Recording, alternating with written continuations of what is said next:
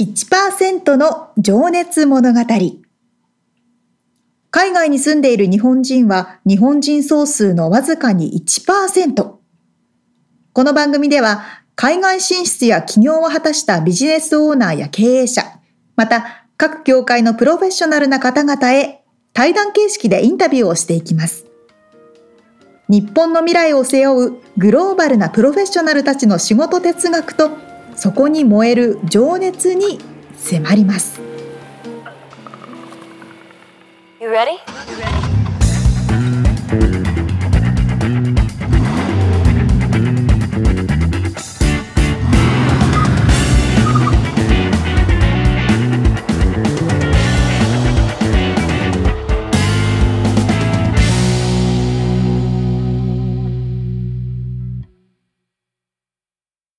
こんにちは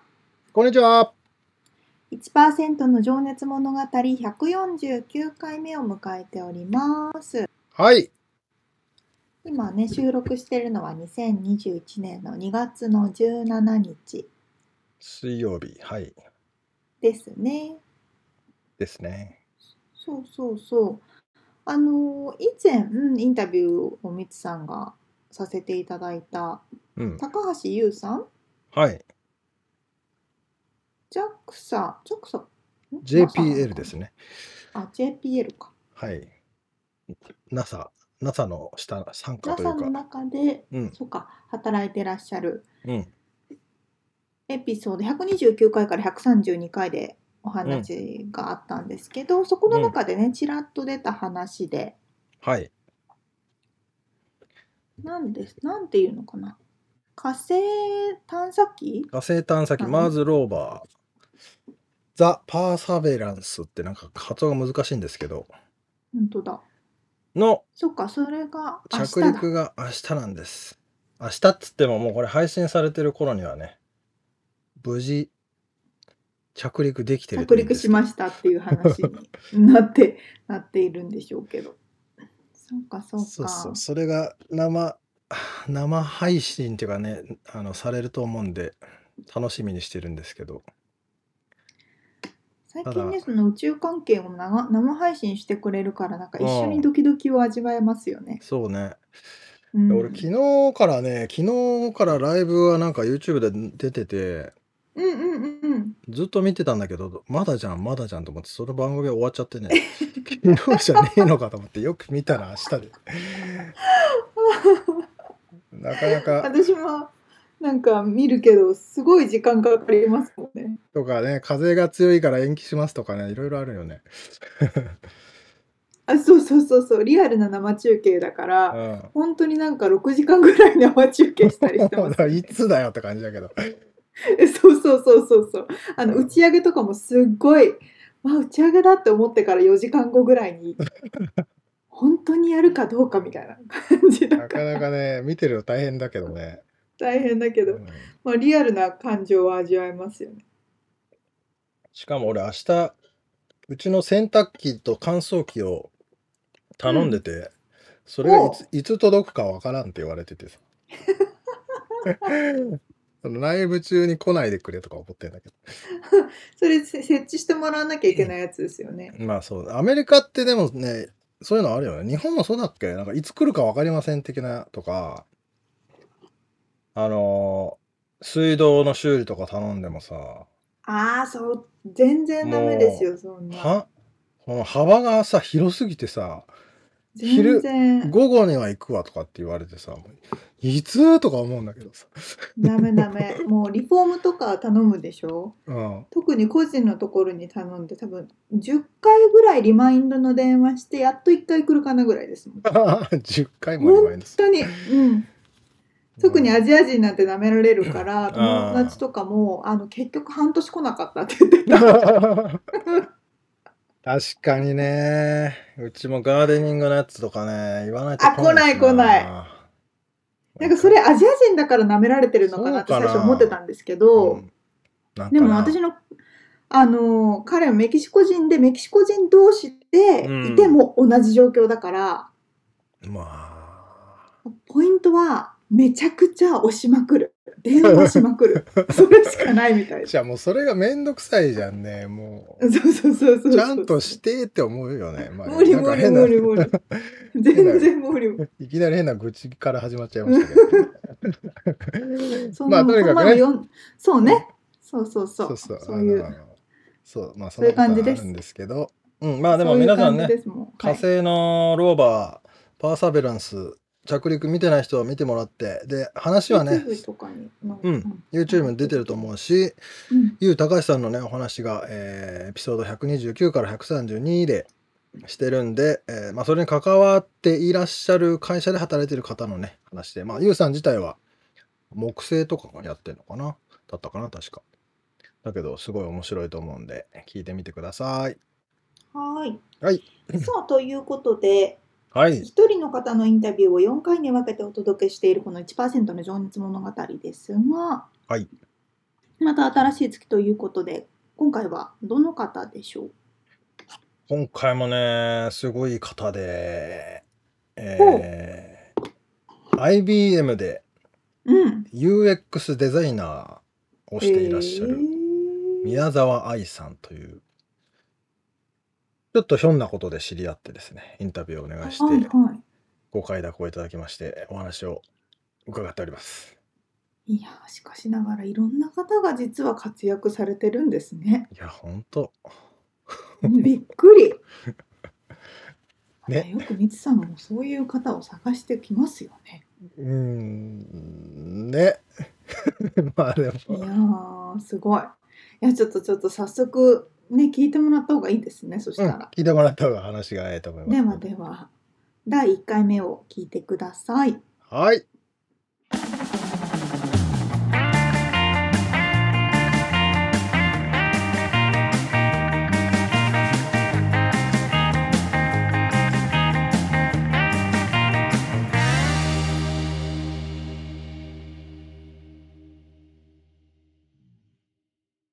はい、えー、1%の情熱物語今日が38人目のゲストになりますえっ、と今日はですね IBM で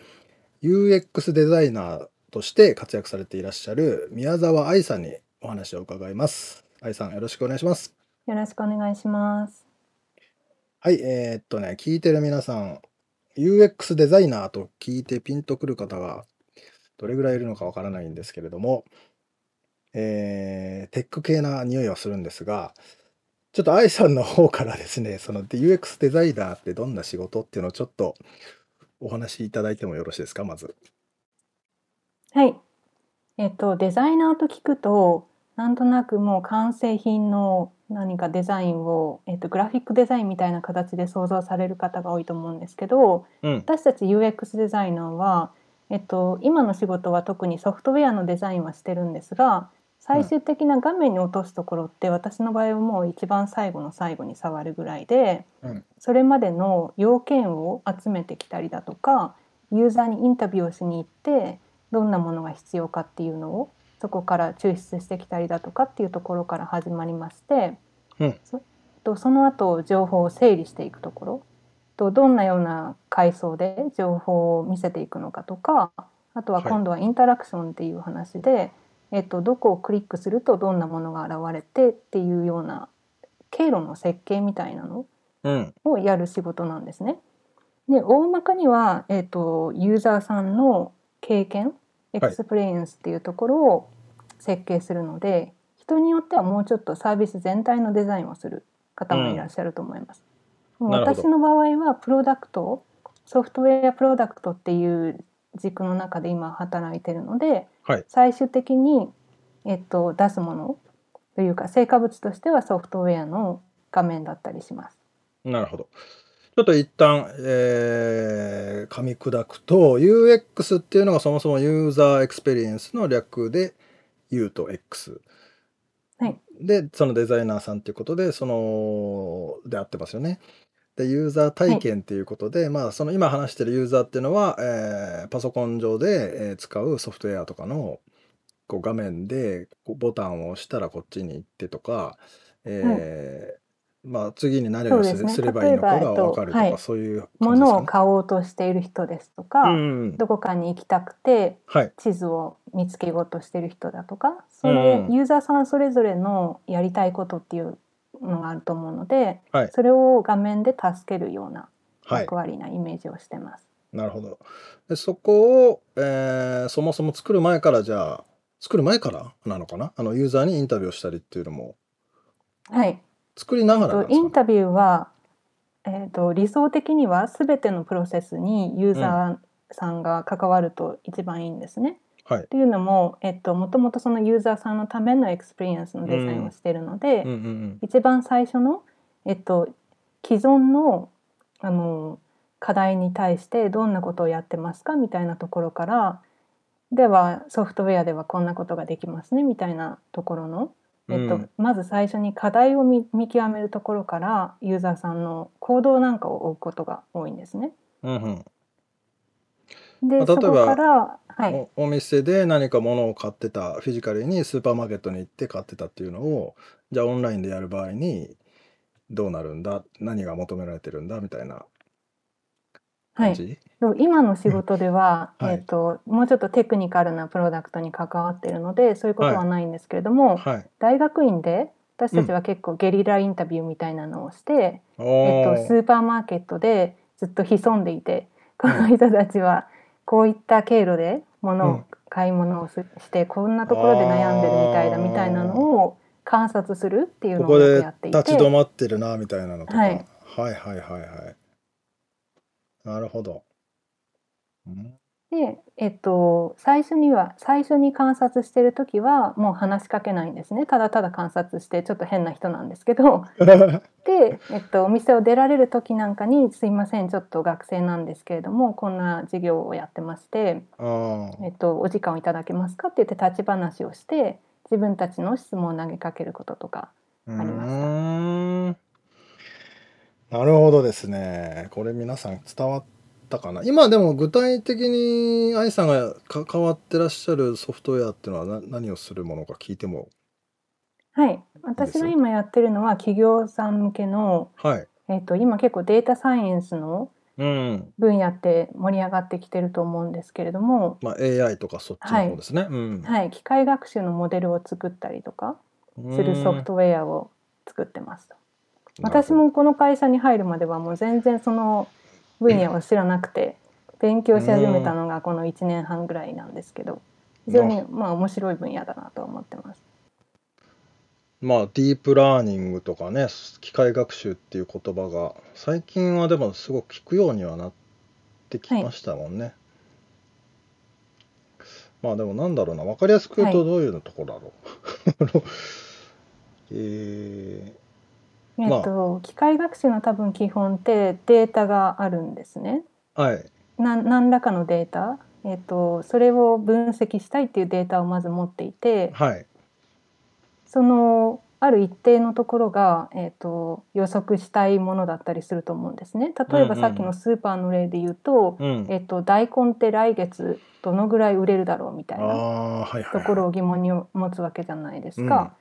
でその目標と目的としてはスーパーの方がどれだけ発注したらいいかみたいなのを助けるためうん。だったり。りすると思うんですけど、うん。そういった時に例えば過去10年間の購買のデータをうん。えっと機械が元に機械学習のモデルを作ってはい。と10月はそんなに売れないけれども2月は結構売れるからもっと在庫を増やさなきゃみたいなそうでとすこねろを考えたまありとかっていうところに使われます。冬は鍋が多い多いから大根よく出るでしょみたいなおでんとかにも使われるでしょみたいなのがデータとしてこう勉強してくくれるってことですね勉強させるってことかなはい、一回作ってでもそれで終わりではないので、うこのん作った後にまた、えっと新しいデータが蓄積されればそれを使ってどんどんモデルを良くしていくみたいな話だと思うんですけど、ちょっと私も全然機械学習の専門家ではない のでもしかしたら誰かに怒られちゃうようなことを言ってるかもしれないです。なるほどねまあでもよく聞くのはあれですねあの将棋とか囲碁とかでねあのー AI にもう勝てなくなっちゃ人間が勝てなくなっちゃったみたいな話はね最近話題になってましたよねはい、うんじゃあその辺で、えーまあ、どっちかというとそのユーザーが使う、えー画面とかのその体験側をより良くするっていうところに関わっていらっしゃると。はい、多分自社で、えっと、自分たちでそういうなんていうのかなプラットフォームみたいなのを作っちゃってる方ももちろんいると思うんですけど私たちの会社ではそういう普遍的な作業のところをソフトウェアに落としているのでうんこのソフトウェアを使って、まあ、できれば楽にはい、モデルを作っていただいてそれを運営していただきたいみたいなところでやってるっていう感じです。なるほど。まあ、それがじゃあ企業さんがそれを使ってまたはいさらにその,、あの事業自分たちのりあの営利活動にはい活用してくださいよって役いう立てていただくっていううん感じですね。なるほどなるほど。ちなみにあのオフィスって今はリモートワークをしてらっしゃるんですかね、い今2021年の2月ですけどもリモートで、そうですね昨年の3月の初めのくらいからですかね早いで完す全にねリモートとなりましてあれでも昨年はい3月の19日にロックダウンじゃなかったでしたっけアメリカそうですねそれが多分2週間ぐらい前に始まった のかな私たちの会社は早いですねはいそれはなんでだろうまあそれはもう見越してたってことなんですかねうんどんな感じだったのかちょっと記憶にそんなにないですけど、はい、これからはリモートにとりあえずしましょうみたいな話が出ていてなんかびっくりしません、なんか最初はえー3週みたいな間とかの予定だったんですけど、はいははい、今まで続いてるという。いたえーだそれまでも、えっと、そんなに毎日会社にまあ毎日会社には行ってましたけど例えうばん金曜日はワークフロームホームができたりだとか、あーっていうのはチームごとにみんな決めてやっているいやっていたので、えー私たちのチームはまだ会社に常にいる方でしたとうーんはい、大体週4で行ってたんですけど他のチームは、まあ、どうしても時間、えっと時差とかが関わってくるミーティングが多いので朝のうんミーティングから全然出られなくてじゃあ今日は家から働きますみたいなところがあ結構ーフレキシブルだったんで移行は割と楽でしたね。うーんえっと、お通常勤務のオフィスはサンフランシスコの方にあるっておっしゃってましたっけ、はでいリ、リモートで今は LA というか、まあ、OC の方に来てらっしゃるっていう伺はっい、てると思うんですが、伺ってたと思うんですけど、はいそれはなんか理由があるか聞いてもいいんですかね。えっともともとオレンジカウンティーにずっと住んでいてああ私単身でサンフランシスコに行ってたんですね。はい。でリモートワークになったのでもともとの家族がいるオレンジカウンティーにああ、そうかそうか。戻ってきたっていう感じです。なるほもどう最初は本当に3週間の予定だったのでうん。 もう何もなんか服のバリエーションがすごくなかったんですね。まあ、す ぐ、すぐ戻るだろうと思って。私うん3週間のはい3週間の予定できてたから冬服がないんだよねみたいな話を結構してました。ああ、 それがもう冬を越え、いあーはい夏をまた越え、一周しちゃい冬がま来したて、 はい、 1年経っちまゃあったってい一う。旦えっと年末に帰ってはい北の方は引き払ってきてしまったので今洋服はある状態なんですけどそうかそれあまできつかったですねじゃあ、向こうのお住まいも、じゃあ、一旦引き払ってこられたんですね。はいもう先が見えないので一旦ん、やめましょうっていなるうほど感ねじにしました。そっか。じゃあ、まあ、通常はもうずっとパソコンの前ではい仕事をして、まあ、時差があるっていうことは、その、海外の方とも、こう、ミーティングがあるってことなんですかね。はい、うんえっとプロダクトのチームがはい世界にいるので、うんほとんどはアメリカの国内なんですけどそれでも3時間の時差はありますしまあそうですよね。よくうんヨーロッパのチームとやるので私たちの場合朝が結構早くてうん。私の場合はだいたいえっと普通の週だと週3ぐらいで朝7時から何か入ってるみたいな感じなんですええ。そっか。じゃあ日本とのやりとりはちなみに。日本はないです特にないあなので結構5時あ5時頃スパッと終われるんですけどじゃあ前半朝が早いですに集中してるって感じなんです。この上日本とのやりとりとなると夕方からになっちゃいますもんね。そうですようねん多分日本も合わせてヨーロッパも合わせてっていうミーティングを設定するのは結構大変うなん感じだと思うそのうですでよね。はいそっか。もっと朝早くなってしまうかうん。なるほど。じゃあ朝7時からか。なるほど はい、おかげで早起きの習慣はできました。ね。そうですよね。はい、なんでその7時のミーティングが結構いつもあるので、うん今までも、えっと7時のミーティングはももちろんオフィスには行きませんしうんうんみんな自宅から出て、うん。うん、あるタイミングで、えっと、ミーティングがないタイミングなんかで出社するっていうのが結構日常だったんです。うーん。なるほど、なるほど。どうですかオフィスに行く方が働きやすいっていうか、なんかメリットとかありますえっと、私の勝手な理想なんですけれども、大体週の2日ぐらいオフィスに行っうて、んうんう3日はリモートワークみたいなのが理想だなとん。バランス的に。思うんですね。うはいん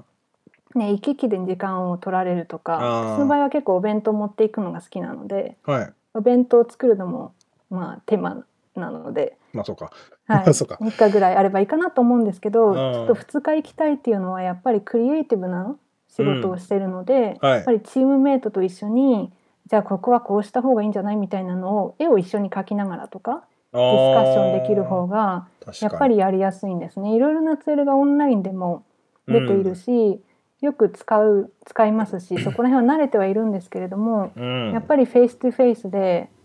ホワイトボードに何かを書きながらっていうのうがん一番効率的な気はしてま確す。かにねまあその時のこのバイブじゃないけどなんかやっぱグルグルーブ感じゃないけどなんかありそうですよね、クリエイティブ系だと、はい。い一緒にその場にいるからこそこうなんかひらめくみたいなね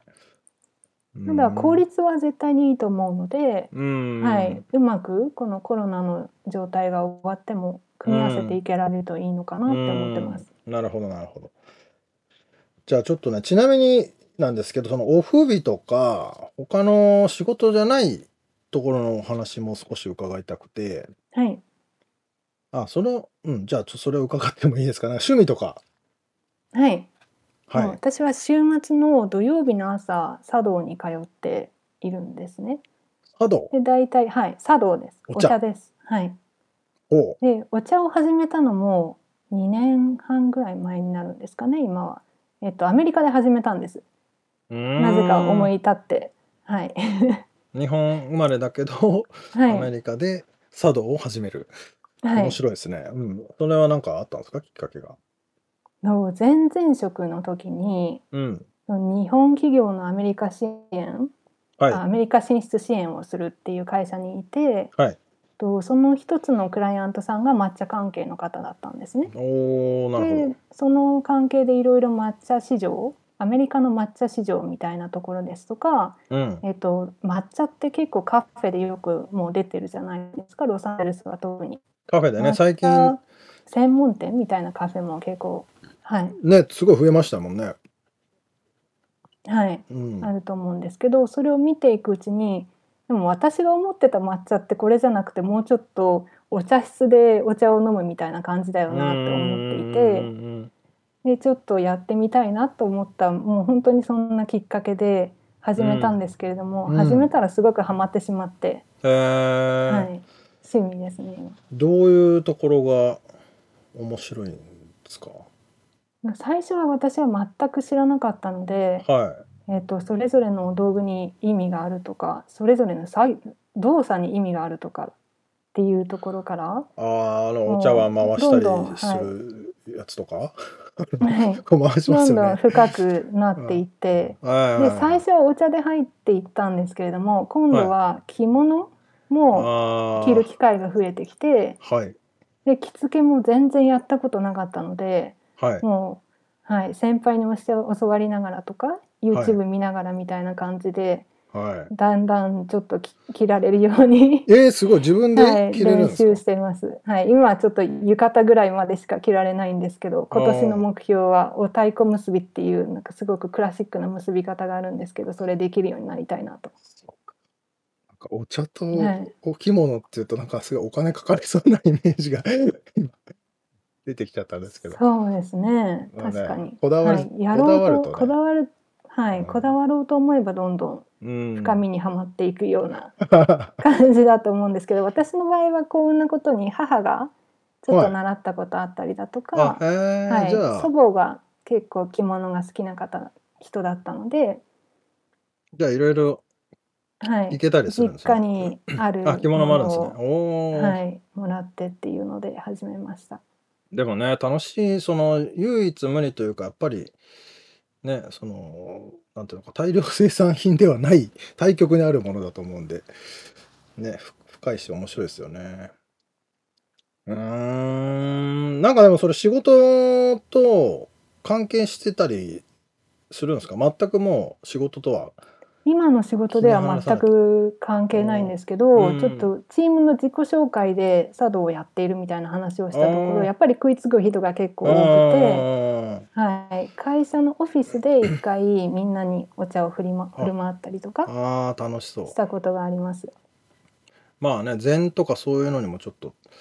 つながったはりするんい、ですかね。興味がある人は本当に興味を持ってくれるし、うん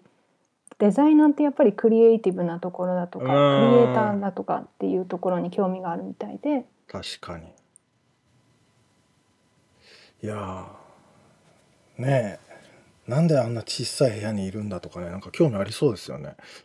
あの昔の あのお茶はい、私はオフィスで抹茶飲むって全然ありなんじゃないかなって個人的には思うんですね。ああのお茶のおお作法とかそういうところではなくて、うん今オフィスで皆さん大体コーヒーコーヒー飲んでますねまたは紅茶みたいな感じだと思うんですけど、いそこに抹茶ってオプションがあってもああなるほどいいんじゃないかなとは勝手に思ってて、確かにはい確かになんか精神的にもちょっと落ち着きそうですもんねはい、オフィスで自分でドリップコーヒーを入れてる人とか本当に好きな人はいるんですね。ああなるほどで私は抹茶たまに立てて飲んでたああり、こうシャカシャカシャカシャカって回して、はい、混ぜてああでもその動作というか音とかね匂いとかって全体でかんなんか面白そうです ね。ぜひ、はい、試してみてください そうそうですねはい、それが今そうもう粉末の、はいはえっい、と、お湯を入れるだけでできるものとかもあると思うので。ああなるほどね面白いじゃあちょっとねもう一個だけちょっと質問をあの皆さんに今してることがあって、はいあ、その前にあれだ一番今注力してることってありますなんかフォーカスしてるマイブーム的なえっと、バイブームとまではい、いかないのかな。なんですけど、ちょっとコロナのこの生活が始まってから。いろいろな友人に声をかけて、ちょっと話そうよみたいなのはよくやってます。おおはい。それはなんて言うんだでころこんな感じで、えっと、今ズームで話させていただいてるんですけう、ど、うん、それは、それそんにな感じタイトルついてます雑談会とかおお話会そうとですね別につけてないまあ、雑談会が一番近いのか なかそうはい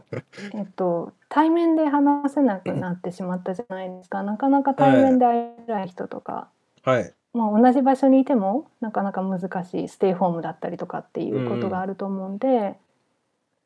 うーん結構オンラインでコミュニケーションするようになったんですけど、はいなんかそれが講じてきてあこの頃あまり話してなかったなっていう人たちに結うん構声をかけ始めて、うん例えば日本にいる方とかでもはいはい今ね時差が時差さえどうにかすれば結うん構話ができる状態にいると思うので、ねえまあコロナのおかげじゃないけどこのズームとかねその辺はもうすごい普及しましたもんねはい、うんなんか気軽になりましたよねみんう、なん家から出られない状況が同じだっていうところがあるんで、うん、そんなに忙しくないっていうことに気づ気確づかきにましねて、はい、そう大体みんなスケジュール合わせやすくなりましたよね本当 あのまあつってもズームのスケジュールですけどまあうん確かにねでも僕もなんかその雑談の重要性っていうのはなんか最近ひしひしとやっぱり感じててそれが欲しいなって、まあそのね今話題になってるクラブハウスもそれのね求めるものを解決してるのかどうかわかんないですけど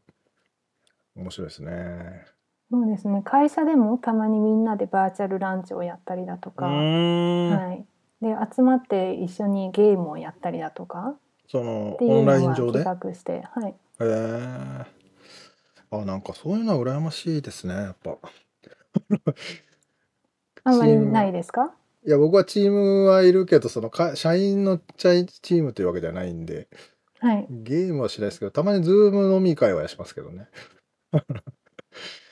はい、私たちはデザイナーだからかもしれないんですけど、はい、なんかお絵描きゲームが一旦流行ったことがあっああ、はいへえてで一人が絵を、うん画面上で絵を描い描くんですねそういった、あのソフトウェアがはあっいて、はい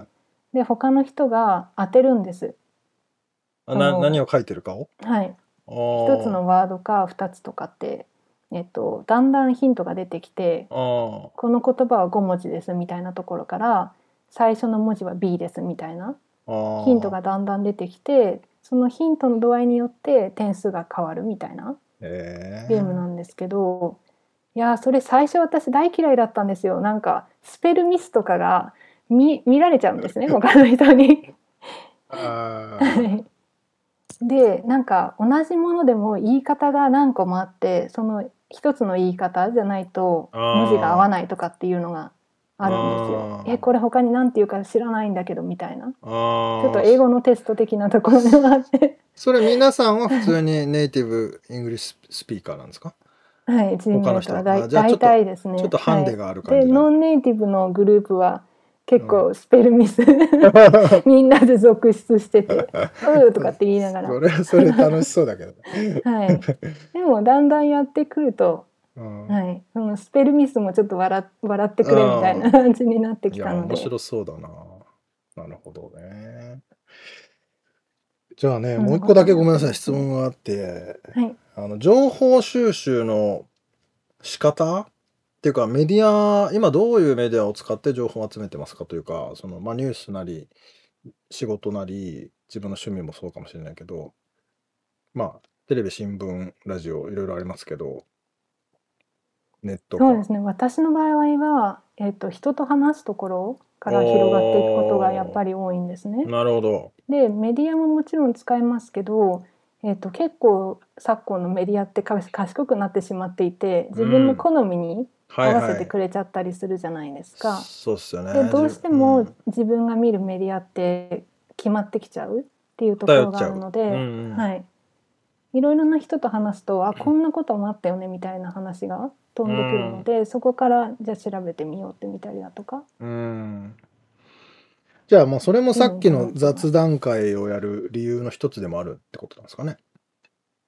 そうですね、うんはいたたまにチームメイトの話話の中でもミーティングの一番最初はキャッチアップする時間になったりするので、そこ最で近話どをうしみてたいな。はいうんで特になんかやっぱり、えー、とアメリカ人たちっていうのが、まあ、アメリカで育ってきた人たちの見るメディアが違ってたりとかしたり、うんその方たちのそれぞれの見る視点が違ってきたりとかはいするので、そこら辺が入ってくるのはすごく助かりますうね。んなるほどね。確かにね、まあ地域によっても全然違うでしょうしね。まあアメリカ特に、まあね、政治的な、 こうなんつうの、分断みたいなのもありますしね。 まあその、なんつうの、まあ政治の話はあんまりしない方がいいですけど。はい、うんあのーもうちょっとエンターテインメント的だとなんかうんこの頃ネットフリックスでこんなの見たよみたいな話をするあとーはいはい私の中のレーダーには全然入ってきてないようななるほど番ね組。はいはい、はをい。教えてもらえたりしてうんその後見るとまたそこから話が広がったりとかその偶然性があるってことなんですかね。はい自分が到達しないところこをの。うんうまくミックスできるかなっていうところがうん、うんね本当でもそれは貴重だなと思いますよねだった、はいありがとうございますじゃあちょっと今からあの過去のお話を伺っていきたいと思うんですがはい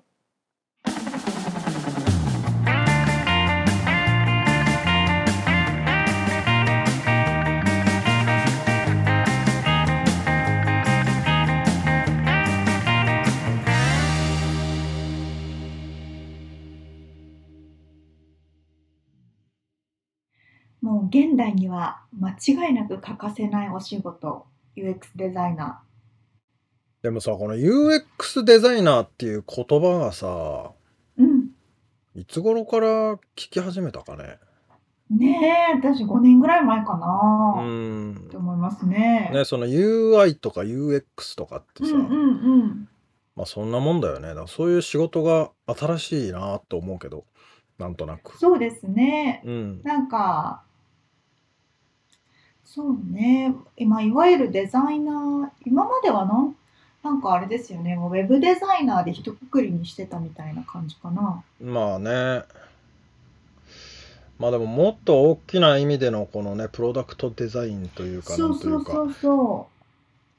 そね、面白いよね。う。うん。 ユーザーの使い方とかでインタビューをしたりっていうのってなんかこうデザイナーのイメージとちょっと違うじゃないそうだでよすかねね。。そうだよね。うん。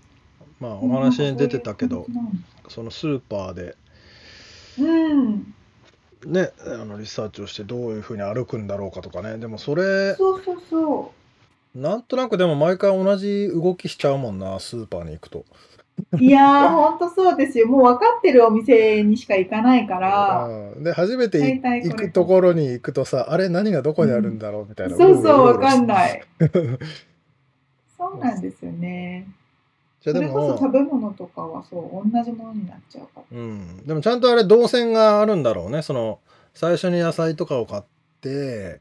で最後にこう冷凍とかさそうそうそうあそのまあ当たり前の話かもしれないけど順番にね買っていけるようにねう。うんうん。なんかこう、店舗の、うんなんていうのかな、リフォームそれこそ、実際のオンラインじゃない店舗の方の、うんその消費者行動をはいはいはいを分析したり担当したりする人いるじゃないですうんか、うんそれはなんか建築とかの方に入ってくるのかわかんないけあどーなんかそういう人と前お話ししたことがあってまさに同じで消費者行動をこう分析していって、うん最後にこういうものを置くとレジ前に置くと買いやすいとあかーっていうことですよねそうだねレジ前にあるチョコレートとか買っちゃうもんね買っちゃうあれ ね買っちゃうのあのグミとかいつも後で公開するけど買っちゃうまんまとハマっちゃうよね。そうそうそれこそねあアこれマ買っとゾくかンとかうん。見ててもこの買う直前チェックアウトする直前にあと1ああ個買うと50%オフだよとか出てくるじゃないですか。出るで。出るなとか これ買ってる人はこれも買ってるけど、あんたあそういそらうそうないのみたいなそうとそうかそうもうマジかと思う永遠に終わらない。まあね。面白いですけど、まあさすがにでも、あのサンフランシスコの IBM さんですけど、リモートワークが3月のは頭から始まってるっていうのがなんかビビったんですけど、 すごくないそれなんかうんロックダウンが3月19日だったんだけど、うんこっちのね。だからそれ以前の2週間前からもうリモートワークが始まっていて、うんなんか動き早えと思ったんだけど。そうねあそれ普通なでのも結構、うん、周りの あそう人なはみんなもう1月とかぐらいからあマジか。あ働いたりしてますよ特にそうな今んだ米系企業は早いのかなうーん。かそもうなんしだれねない。うんいやー、ちょっとあと俺、沙織ちゃんに聞きたかったのは、あの、お茶タイムって、取ってますかうんあの、オフィスで抹茶を飲むっていうのもありじゃないかっていう話をしてたんだけど、そう、面白いなーと思って。まあ大体でもうんコーヒー、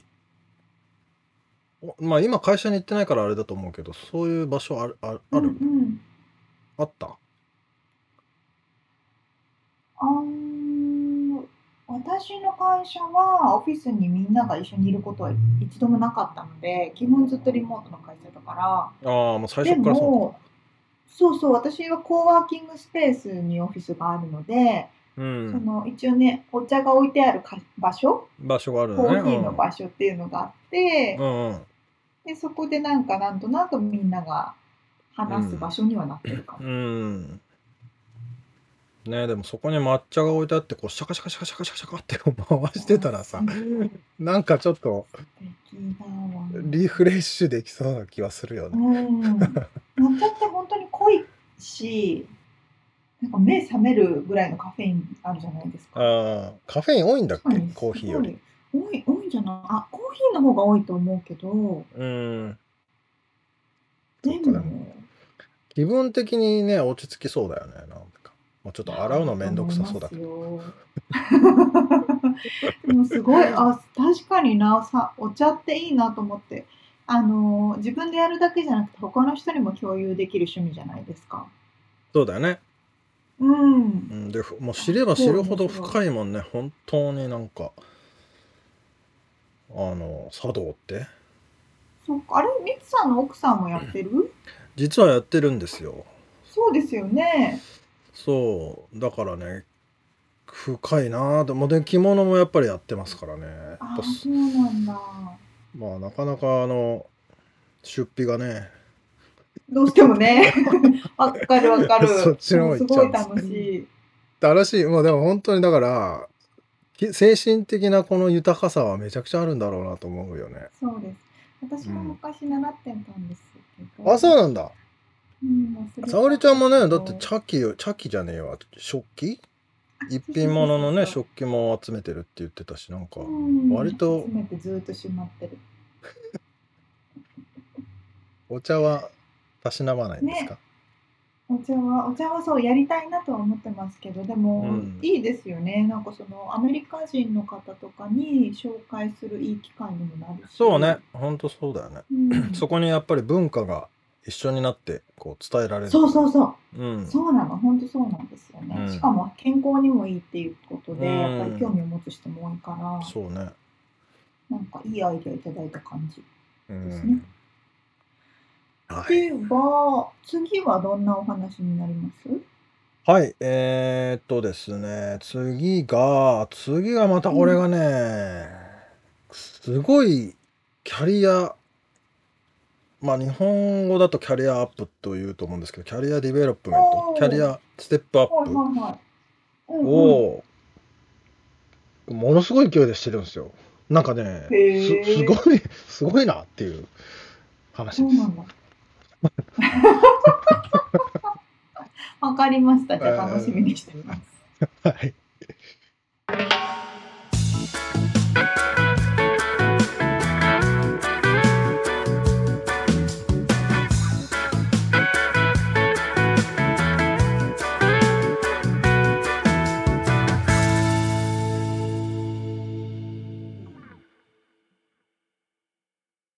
リアルアメリカ情報おっこのコーナーではえー最新のビジネス生活情報をアメリカ・ロサンゼルスよりお届けしてまいりますはい、今回はねうん、前もちらっとやったかなと思うけど、えっと、アメリカでお仕事を探すときにどんな求人サイトがあるのかなっていうお話えー、あ、なんかいいね。なんかね、そうそう、日本だと、日本だと何だったかな、マイナビとかび、あの、マイ、マイナビ、陸ナビとかで私は就活の時やってた。いや、俺、就活し経験ないんですよね。 そうだ。そして、ミツさんがいた頃はそんなにめっちゃインターネットっていう時じゃないし。 いやいや、でもね、フロム A だったっけなんだっけあの、おーバイあっト、たバイトバイト探しはね。探したよ。うん。そうか、そうか。ああ、バイト探しは、でもバイ雑誌のバね、イ紙だ。紙だった。紙ね、そうですよね。ちょうどそこの過渡期だった時かな。確かに確かに。そう。で、アメリカって実際こんなものがありますよっていうのはあるんですけど、全くもちろん日本とは別のマーケットプレイスがあるわけですよ。うん。では、一番有名なのは、みつさん。リンクトインなんでしょう。そうね。あの、リンクトインは、ちょっとこう、求人サイトっていうソ意ーシャ思ルメでディアはないかなって感じ。あそう。あどちらかというとソーシャルメディアで、そうそうそうそじゃあう。自分のこのリンク、じゃあリンクトインの説明を先にすると、そう、リンクトインっていうものがあって、まあ、いわゆる、まあ、Facebook みたいなののビジネス版みたいな感じ。うん。まあ、でソもーシャルメディアのア要素をうん含んでいるってことだよね。そうですね、ソーシャルメディアの要素を含んでいて、自分のプロフィールをそれぞれが持って、自分の経歴とか、どこでお仕事しているのかっていうところも全部表示させる場所。 はい。ミツさんももちろん持ってますよね。 何にも書いてないけどね。あ、アそカうなウんンだ。トだけあって。いや、俺だって学歴もないしさ。別に仕事探してないし。ただやらなきゃなとは思うんですよ。会社のページを作んなきゃなと思いつつうねん、そずうっそうそとうそう。放置され確てかまにす。そうかそうか。はいそ。うなんですよね。アメリカの人も特にアメリカ人とかの人たちは、まあ持ってない人ビジネスマンの方が少ないんじゃないかってぐらいみんな必ずそう持だねっていて、うん。そうそうそう、どこで働いて、いつまで働いて、今どこでお仕事をしててとか。だから、プロフィール見せてとかって言ったら、リンクトインの、ね、URL 送送るっていうことだもんね。履歴書代わりだもんね。その通り、その通り、そうなんですよ。で、そこでお仕事を探すときは、お仕事探してますっていうようなボタンがあって、それを表示すると、実際にリクルーターの人からヘッドハンティングが来たりとか、うん。いろんなお仕事の紹介がそこに来たりとかってするようなソーシャルメディア。はい。ですよね。で、求人サイトっていうと、何が思いつきますなんだ、インディード、モンスター。その通りですね。多分ね、インディードが一番最も使われているサイトじゃないかなっていう。。あと、ビビナインデビ。ィードって。あ、ビビナミね、そうそう、一応日言うとこ本は。そうそうそうそうそうそう。はい。日本語でお仕事探す人は、ビビナミ使う人が多いですね。は今回はアメリカの米系のっていう感じで紹介していくとやっぱりインディードが一番多いのかなっていうところで、企業さんが出す時も必ず載せるしリクルーターとかが出す時もインディードには必ず載せているのでい。うん。一番の、まあ、ジョブマーケットプレイスかな。多分ね、人材会社さんとかも使ってるんだろうね。うん使ってますね。うん。そうそうそうで、ムチさんが言ったモンスター。うん。モンスターはもう老舗って感じで昔ねえ。からあ力るね、サイトですね。あるんだろうか。いつ頃からみ、りつさん、いや、でもね、うん老舗っつっても、Facebook とかより遅かった気がするから、2010年とかじゃないの。うんうん10あー年まあ10年ぐらいか。以上は経ってるかもしれないけど。まあこここ10年でね、すべてが変わってますから。うんまあね、めちゃくちゃ速いスピードで変わってますからね。うん。まあでもそうそうそうそう、まだ健在ってことは。他にはなんか、そうそう、うんまだまだ健在です。なんか他思いつきます他に全く思い、まあでも Facebook とかの求人とかもあんのか。うんうんまあでもそれはだから確にポータルじゃないから確かにようんくわかんないですね。そうそうそう、フェイスまあ何がもそれこそ求人機能をついたりしてますけど、ん求人サイトっていうくくりで言うと、うんキ。ャリアビルダーとか、うん。あとはグラスドアとか、ああ、グラスドアはよく聞きますね。うんうんうん、とかっていうのもおひと大きな一つの求人サイトになりますね。で、特殊なものでいくと、DICE、ダイス。 DISE、DICE っていうのはテック系の求人をえ中心に集めたサイト。ー、えとかっていうのもあって、であと、えっと、フリーランス系でいくと、アップワーク。ー、ああ、なんか聞いたことあるね。もうフリーランスで誰かを雇いたいとか、自分でフリーランスでお仕事を探したいっていう人は、アップワークを使う人がすごい多い。そうか、そうか、そういうやつも入ってくるな。クラウドワーキングっていうか、そそういうやつもそね。うん。う日本でいうと、なんかフリーランサーとかかな。ランサーズ、んランサーズは日ラン本だっけ違う。サーズとか、なんかそういうのありますよね。あるね。そうそれのアメリカ版で、なんかまあ、フリーランスというか、ここみたいなのはアップワークを使うかなっていうのがはいはいなどなどですね。なるほど。そんな感じのものが多いので、まあ、もしアメリカでね、お仕事を探したいとか、お仕事を募集したいという人は、こういうところを使って。そうだよね。だから、テック系とかで、日本にいながら、こっちのね、シリコンバレーで働きたいとかって思ってる人いっぱいいると思うんですけど、多分、英語で、リンクトインで履歴書書いといて、うん、あの、めっちゃ探してるぞ、俺ってアピールして、ちょっかい出せば、企業にも。あのうん、ジョブインタビューとかできるチャンスとかをね、こあう、ると思こじいます開けられる可能性はあるよね。うん。もちろん、もちろん。しかもうんね、リモートワークのところも増えてるし、うん。そうそうそう、テック系はいろんな企業からインターナショナルに人を集めてるから、そうね。国から。うん、そうそうそう。でクラブハウスとか最近のうんこう日本に入ってきたばっかりで俺日本のこと知ってるぜみたいなアピールできたら あのまあ必要ないかはもしれないけどねえ可能性はすごい高いよね世界中で働けるあの昔なんてだって俺紙でバイト探してた時なんかさ自分のま周りのさ半径何キロ関係ね。以内ぐらいしかいや視野がなかったの本当がさ そう今世界中が視野に入るってことだもんねそうそう、そうなんですよ。すげえよまなあ全然、ほんと正直全然場所関係ないですもんね。関係ないよね、そうなの、そうなの。うん、いい時代だわ面白い世界。本当よ。だか ら、頑張った人は頑張っただけ、それだけね、そうねあの、ご褒美が得られると思います。うんその代わり競争力も高くなってるっていうことは確かですね。そうですねまあでもあの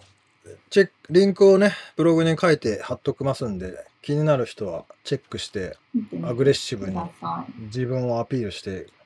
したらいいんじゃないかと思いますい。ぜひぜひやってみてください。ということで、リアルアメリカ情報をお届けしました。はい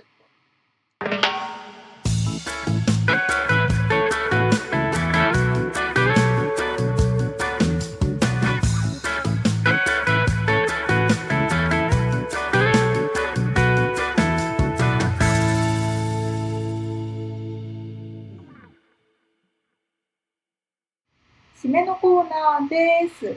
はい。私からじゃあ質問ね。はい。お茶の話が出ましたが、ミツさんの好きなお茶の種類は何ですかなんかこの話しなかったっけうそ愛したっけいや、まあいいけど、えーっとね。いや、俺、こその時は、アールグレイって答えたような記憶が今蘇ったんだけど、嘘そしてその時にしたエピソ話したエピソードは、ニューヨークに出張中にクソ寒くて、スターバックスでアールグレイのベンティーを買って、うんうんうんそれで体を温めていたっていう話、全く記憶にないんだね。全然ないんだけどえそれ私にしましたいやしたと思うよ。っていうか、この番組でしたと思うけど、さ あ